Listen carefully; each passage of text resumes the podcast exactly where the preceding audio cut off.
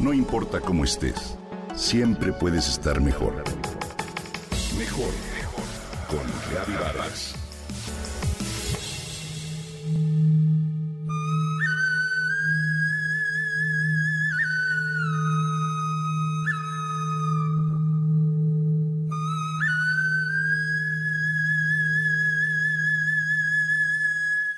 Su nombre, Siddhartha, significa todos los deseos cumplidos. Su padre, un gran rey de Nepal en el siglo VI a.C., quien decidió resguardar a su hijo como en un capelo y alejarlo del mundo para evitarle cualquier tipo de sufrimiento. El príncipe creció rodeado de sirvientes, jardines y flores. Te hablo de Siddhartha Gautama, mejor conocido como el Buda.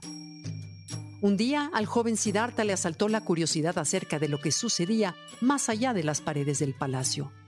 Entonces convenció al cochero de llevarlo a escondidas de su padre al exterior para conocer a las personas a las que un día gobernaría. En el camino encontró a un hombre viejo que cojeaba y se quejaba de dolor. ¿Por qué se queja? Siddhartha preguntó al cochero. Porque está viejo y enfermo, por lo tanto sufre. El príncipe no sabía de la existencia del sufrimiento. ¿Eso me sucederá a mí? inquirió de nueva cuenta. Sí, Su Majestad. A todos, tarde o temprano, nos llega la vejez. Después de conocer la vejez, la enfermedad, el sufrimiento y la muerte, sintió dolor al descubrir que nada podía hacer para aliviar a las personas. ¿De qué sirve ser el más poderoso del reino? Necesito encontrar algo más allá que esto, porque si no, todo carece de significado. Siddhartha escapó del palacio para buscar ese algo más, un despertar y convertirse en un monje asceta. Por años se privó al extremo de todo placer sensorial. Vivió el sufrimiento al extremo. Sin embargo, se dio cuenta de que ese tampoco era el camino para despertar. La vida normal es suficiente para recibir las lecciones necesarias. Lo que conviene es encontrar el camino medio que permita la experiencia del orden y del caos para aprender, desarrollarnos y despertar. El orden y el caos son opuestos fundamentales que debemos aceptar como parte esencial de la vida. En el momento que escribo esta entrega percibo el sonido insistente de una sierra eléctrica al mismo tiempo que el canto alegre de un pájaro como una muestra de esta ley irrefutable. Cuando reina el orden y la armonía, todo fluye. Sin embargo, cuando el caos llega repentinamente, disuelve aquello con lo que nos habíamos identificado y aparece en una gama distinta de formas y tamaños.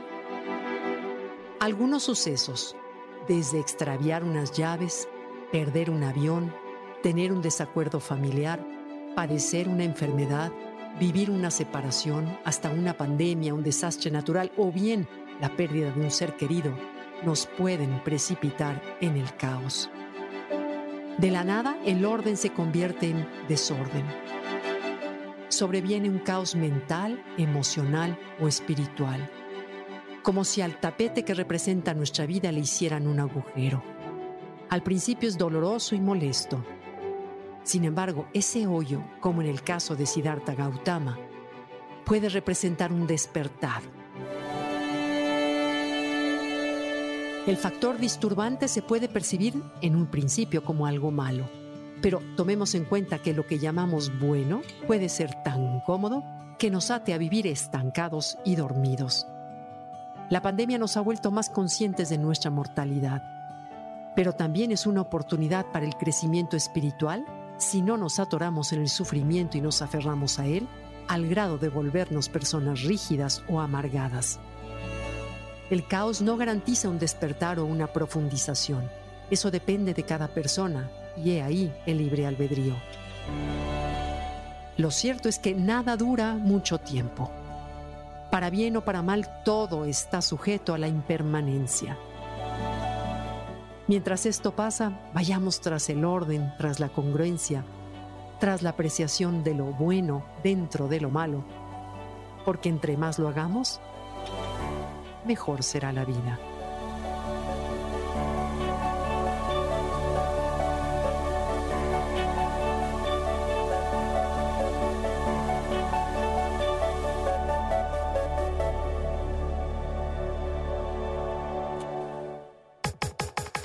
Comenta y comparte a través de Twitter. No importa cómo estés, siempre puedes estar mejor. Mejor, mejor, mejor. Con Gaby Vargas.